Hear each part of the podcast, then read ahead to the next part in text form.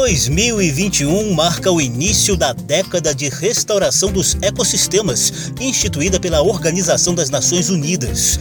A degradação ambiental do planeta chegou a um nível tão irracional que coloca todos em perigo se a regeneração dos biomas não se iniciar imediatamente. Eu sou José Carlos Oliveira e te convido a conferir aqui no programa Salão Verde as ações concretas de restauração já em curso no Brasil. Salão Verde, o espaço do meio ambiente na Rádio Câmara.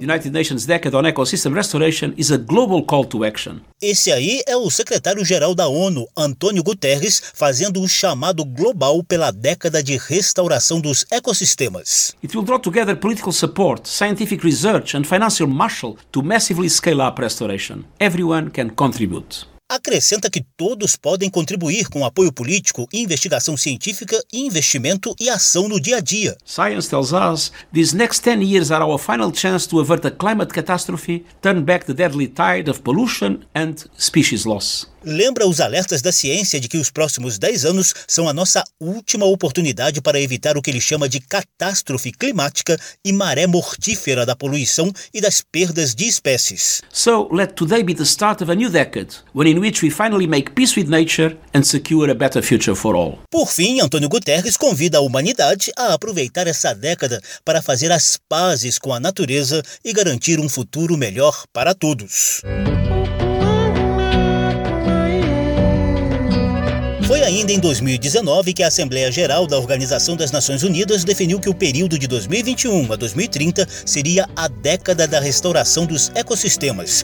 O efetivo pontapé dessa campanha global por reflorestamento e regeneração do habitat natural das espécies rolou neste 5 de junho de 2021, Dia Mundial do Meio Ambiente. O secretário-geral da ONU, Antônio Guterres, afirmou que a atual degradação da natureza já compromete a vida de 3 bilhões e 200 milhões de pessoas no mundo inteiro, cerca de 40% da humanidade. Por outro lado, as ações de restauração dos ecossistemas, além de protegerem o meio ambiente e prevenirem pandemias virais e de outros micro-organismos, poderão gerar milhões de empregos e retornos financeiros de 7 trilhões de dólares anuais até 2030.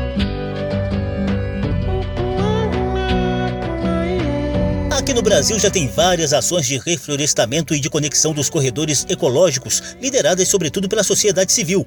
No programa de hoje, a gente vai mostrar o Pacto pela Restauração da Mata Atlântica, criado em 2009 e novamente impulsionado neste ano.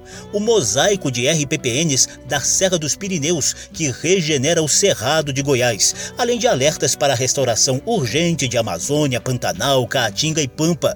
Há também algumas ações governamentais em curso. Mas antes de detalhá-las aqui no Salão Verde, o próximo quadro do programa faz um breve lembrete da urgência dessa restauração de nossos biomas. Geológicas. Novidades e curiosidades sobre a dinâmica do planeta e da natureza. Geológicas.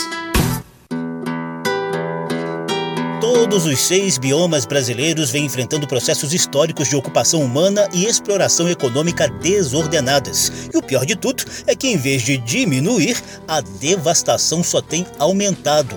O diagnóstico atualizado dos desmatamentos e queimadas do país tem sido apresentado em reuniões das comissões da Câmara dos Deputados, reunindo autoridades, entidades da sociedade civil e pesquisadores, como o climatologista Carlos Nobre, um dos principais cientistas do país, atualmente no Instituto Nacional de Pesquisas da Amazônia. Já desmatamos pouco acima de 50% do cerrado e 20% da Amazônia foi desmatada completamente. E isso foi muito em função do modelo desenvolvimentista que o governo militar do Brasil adotou no final dos anos 60, nos anos 70. Era um modelo que não enxergava qualquer valor na nossa imensa biodiversidade, era um modelo que via a floresta como um obstáculo ao desenvolvimento. Historicamente, a Mata Atlântica é o bioma mais devastado do país. Restam apenas 8,5% das densas florestas originais e 12,4% da vegetação nativa. No Pampa, sobraram só 48% das coxilhas e planícies verdes originais lá no Rio Grande do Sul, segundo dados do INPE, o Instituto Nacional de Pesquisas Espaciais. Já o Cerrado foi o bioma mais afetado por queimadas entre os anos 2000 e 2019, com focos de fogo em 41% desmatamento de sua área, segundo dados do MAP Biomas, e sofridos na pele por Maria do Socorro Lima, coordenadora da Rede Cerrado lá no interior do Tocantins. Aqui eu moro no meio do assentamento e tem época e é fogo que vem não sei da onde. Aí se a chuva demorar a voltar, aí é três meses de queimada. Aí a gente fica rezando, ô Senhor, manda chuva para apagar essas fumaças, para apagar esses fogos, porque não tem brigadeiro, brigadista, não tem bombeiro que defina aquele fogo mais terrível do mundo. A Caatinga tem histórico de queimadas e desmatamentos crônicos, na avaliação da professora do Departamento de Biologia da Universidade Federal do Ceará, Francisca de Araújo. São desmatamentos ilegais. E aí, a forma como a terra vem sendo usada secularmente, ela não é sustentável. Não tem água. E vem mais, a gente está na crise climática antropogênica, causada pelo homem. A consequência desse processo histórico de uso inadequado da terra, compatível com as condições climáticas, é o êxodo rural. O Pantanal, que vem ardendo em chamas e fumaça nos últimos anos, se assusta com os prognósticos de crise hídrica e seca ainda mais severas em 2021. E a gente volta a falar da Amazônia porque 2021 está repleto de mais notícias, com recorde histórico nas cheias dos rios amazônicos e recorde nos alertas de desmatamentos medidos pelo INPE no primeiro semestre. Anne Alencar, diretora de ciência do Instituto de Pesquisa Ambiental da Amazônia, também ressalta que o combate a essa situação é fundamental para o cumprimento das metas climáticas internacionais do Brasil quanto à redução das emissões dos gases do efeito estufa. O desmatamento na Amazônia tem um papel fundamental eh, nas emissões brasileiras. 44% das emissões do Brasil são relacionadas à mudança de uso do solo, encabeçadas aí pelo desmatamento, ou seja, pela conversão de floresta em outros tipos de uso da terra geológicas. Novidades e curiosidades sobre a dinâmica do planeta e da natureza. Geológicas. Diante desse quadro de devastação, vamos conhecer então algumas das ações concretas de restauração dos nossos biomas. Salão Verde.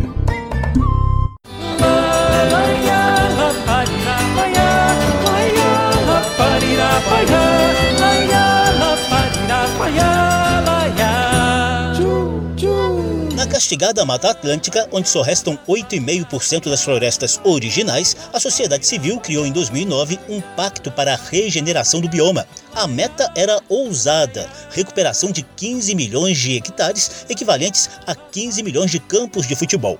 Houve avanços e retrocessos nesses últimos anos, mas também se consolidou a certeza de que esse processo é fundamental. Atualmente, o Pacto pela Restauração da Mata Atlântica é coordenado pela bióloga Ludmila Pugliese, também especializada em recursos florestais. Em reunião da Frente Parlamentar Ambientalista, ela explicou que essa restauração está no mesmo contexto de combate às pandemias provocadas por desequilíbrio ambiental, como no caso do coronavírus. Ludmila também falou de benefícios socioambientais e econômicos da restauração dos biomas no âmbito dos Objetivos do Milênio do Desenvolvimento Sustentável. Existe uma relação clara, então, entre o desequilíbrio ambiental, o desmatamento e o surgimento de doenças, né, de, de patógenos, enfim, uma série de questões de saúde também. E essa década da restauração, ela se soma a diversas outras iniciativas globais, como, por exemplo, a COP do clima, a COP da biodiversidade, ao Bom Challenge, que é um compromisso global para a restauração de 350 milhões de hectares até 2030, e as próprias ODS, né? É, e isso porque, né, a gente já viu que a restauração ela traz benefícios aí ambientais que são evidentes, então tem uma questão de regulamentação do clima, a questão da qualidade do solo, provimento de água, de serviços ecossistêmicos, a questão energética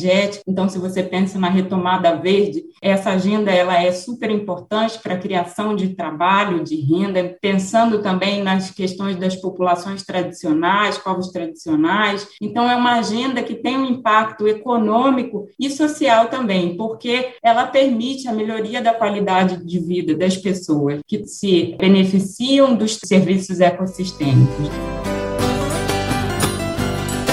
Vamos lá para o Cerrado, também castigado pela devastação ambiental. Uma das estratégias de restauração do bioma passa pelo incentivo à criação das RPPNs. As reservas particulares do patrimônio natural estão previstas na Lei do Sistema Nacional das Unidades de Conservação da Natureza, em vigor desde o ano 2000. As RPPNs são uma das sete categorias de unidades de uso sustentável, em que é possível compatibilizar a conservação da natureza com algum tipo de exploração sustentável dos recursos naturais. São áreas privadas com focos em conservação da diversidade biológica, pesquisa científica e visitação com fins turístico, recreativo e educacional. Dados oficiais do governo federal apontam para a existência de cerca de 1.600 RPPNs no país, cobrindo cerca de 900 mil hectares. Em alguns lugares de especial interesse ambiental, é possível a formação dos chamados mosaicos de RPPNs e outras unidades de conservação. É o caso da Área de Proteção Ambiental da Serra dos Pirineus, que abrange os municípios de Pirinópolis, Corumbá e Cocalzinho, em Goiás. Nessa região estão as nascentes de rios e córregos que alimentam importantes bacias hidrográficas do país. Fundadora das RPPNs Caraívas da Serra dos Pirineus, Jane Marie White fala da situação encontrada quase 40 anos atrás e do quadro atual, com mais áreas reflorestadas e recuperação da parte da fauna e dos recursos hídricos do Cerrado. Cheguei aqui nos Pirineus em 1983, vi aqui um potencial da gente proteger essa área para o futuro, sendo que naquela época a região estava bem desmatada, porque era local de agricultura de subsistência, de criação de gado, mas tinha umas manchas de mata ciliar, de cerradão, de cerrado de censo restrito. Cercamos, não deixamos o gado entrar e fizemos reflorestamento e proteção das áreas, principalmente nas margens do córrego do Barriguda, que é o córrego que fornece 70% da água potável de Perinópolis. Então, como eu, várias outras pessoas ambientalistas, 2017 conseguimos uma verba para consolidar a legalização dessas propriedades como RPPN e com isso aumentaram muito a quantidade de animais. Quando a gente, quando eu cheguei aqui, a gente não via macaco prego. Agora eles estão já super em casa, estão por toda parte. Jane Marie é arquiteta, educadora e uma das fundadoras da Associação Córrego do Barriguda e das cabeceiras do Rio das Almas, lá na Serra dos Pirineus de Goiás. A meta é ampliar para 14 o número de reservas particulares do patrimônio natural dentro do mosaico de RPPNs da região. Jane Marie informa a estratégia que está sendo adotada para ampliar essa proteção e restauração do cerrado. Antes disso, teve todo um processo de educação para informar os proprietários quais seriam os benefícios, além da proteção ambiental. O terreno, hoje em dia, as pessoas estão valorizando muito o que é preservado. Inclusive, as famílias nativas aqui do, da região dos Pirineus começaram a deixar as árvores crescerem, diminuíram a quantidade de gado que eles criam, né? E começaram a dar valor na proteção. Os Instituto Cerrado e, e a Abra foram as entidades que trabalharam para formar essas RPPNs. No futuro, vamos ter que fazer o plano de manejo dessas RPPNs, que tem uma certa unidade entre todas as propriedades, todo mundo junto. Numa outra edição de Salão Verde, a gente já havia mostrado a experiência do engenheiro agrônomo e extensionista rural Sumar Magalhães Ganem, que ajudou a plantar cerca de um milhão de árvores na Mata Atlântica e no Cerrado, em iniciativas particulares e governamentais. Sempre priorizando as áreas de preservação permanente. A manutenção dessa vegetação, além de fechar o ciclo da natureza com uma forma assim bastante equilibrada, permite que a produção de água transcorra de uma maneira mais equilibrada também. Além da restauração florestal, há também medidas de controle de processos erosivos, evitando assim que haja é, assoreamento dos mananciais. Salão Verde. E o que dizem os deputados e deputadas?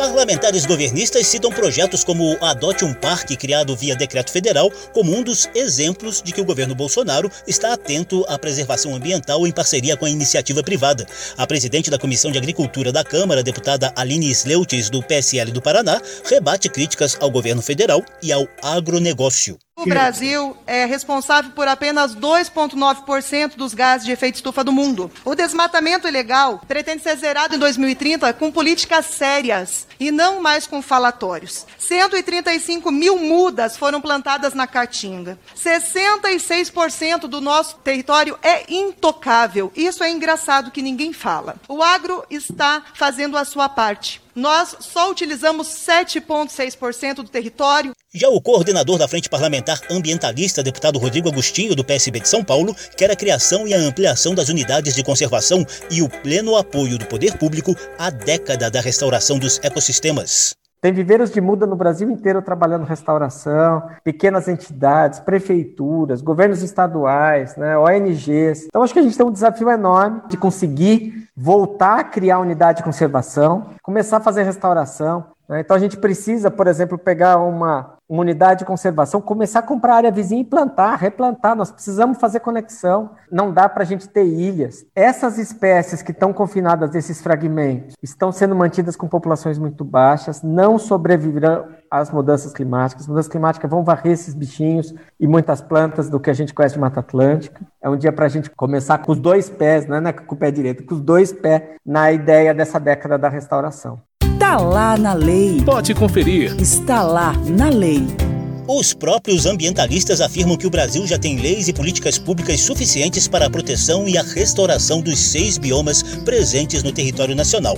Faltaria apenas a vontade política de alguns gestores em implementá-las. Na lista de instrumentos legais estão a Lei da Mata Atlântica, que protege o bioma desde 2006, a Lei do SNUC, que criou o Sistema Nacional das Unidades de Conservação da Natureza no ano 2000, a recente Lei sobre Pagamentos por Serviços Ambientais, que começou a valer neste ano, e principalmente o novo Código Florestal, que desde 2012 estabeleceu a responsabilidade comum da União, Estados e municípios em colaboração com a sociedade civil na criação de políticas para a preservação e restauração da vegetação nativa e de suas funções ecológicas e sociais nas áreas urbanas e rurais. Em 2017, no governo Michel Temer, foi criada a PROVEG, Política Nacional de Recuperação da Vegetação Nativa, a ser efetivada por meio de um plano nacional batizado de Pronavec. Está lá na lei. Pode conferir. Está lá na lei.